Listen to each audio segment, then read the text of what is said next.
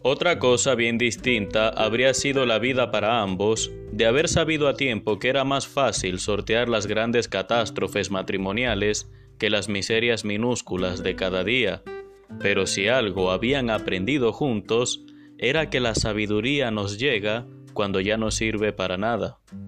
Esta frase emblemática de García Márquez, destinada a describir los amores seniles de Fermina y Juvenal, nos sitúan en una idea que le he oído decir a algunas personas. ¿Cómo quisiera tener de nuevo 20 años, pero con la madurez o la experiencia que tengo ahora? A ese conocimiento que nos da la vida misma lo solemos llamar también sabiduría. No lo proporciona ningún libro, en ocasiones ni siquiera el mejor de los consejos, sino las vivencias que quedan marcadas en el alma y nos hacen conocernos más a nosotros mismos e interpretar mejor el mundo que nos rodea.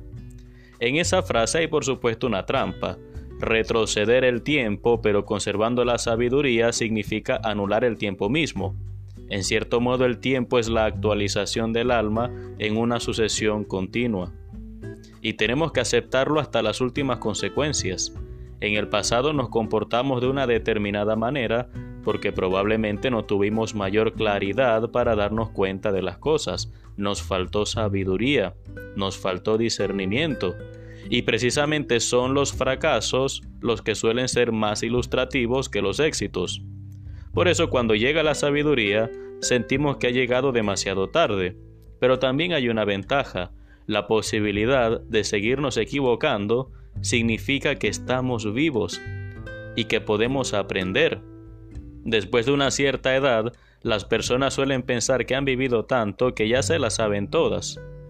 Pero no es eso cerrar las puertas a la sabiduría o incluso al tiempo mismo. No estaríamos ante una situación más comprometida que la de la inexperta juventud. En ese sentido, la ignorancia en tanto que está abierta a la posibilidad de aprender, es mucho más útil que la actitud de saber que ya sabemos todo, o que la actitud de pensar que ya sabemos todo. Estas reflexiones brotan de la lectura de Eclesiastés 3 del 1 al 8. Dice el predicador que hay tiempo de nacer y tiempo de morir, tiempo de sembrar y tiempo de cosechar, tiempo de llorar y tiempo de reír, tiempo de abrazarse y tiempo de separarse, tiempo de callar y tiempo de hablar, tiempo de amar y tiempo de odiar, tiempo de guerra y tiempo de paz. Son solamente algunas. Pueden verificar Eclesiastés 3 del 1 al 8, es una lectura hermosa y seguramente leyendo eso y pensando en nuestra propia vida podemos identificar que todo eso lo hemos pasado y si no, seguramente lo vamos a pasar más adelante. Es un arte saber vivir cada uno de estos momentos, asumir nuestras limitaciones y darnos cuenta que no estamos exentos de nada, perdonarnos a nosotros mismos por los errores cometidos en el pasado, agradecer la posibilidad de que sigamos cometiendo errores porque significa que todavía podemos aprender y preparar el futuro, que en grado sumo es la respuesta a nuestras decisiones pidiendo el don de la sabiduría, porque hay un adagio latino que todo el mundo conoce en español. Errare humanum est. Errar es de humanos, es verdad, pero esa expresión en latín añade también sed perseverare diabolicum. Errar es de humanos, sí, pero perseverar en el error es diabólico y de eso sí nos tenemos que cuidar. A veces no queremos aprender ni con las experiencias más determinantes y seguimos perseverando en el error.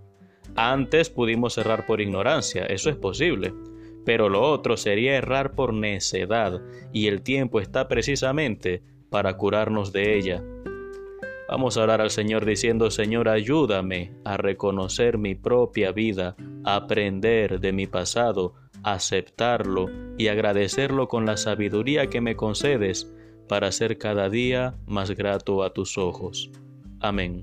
Que Dios te bendiga en el nombre del Padre y del Hijo y del Espíritu Santo. Soy el Padre Renzo Gotera, desde la parroquia San Felipe Neri, Arquidiócesis de Maracaibo, Venezuela.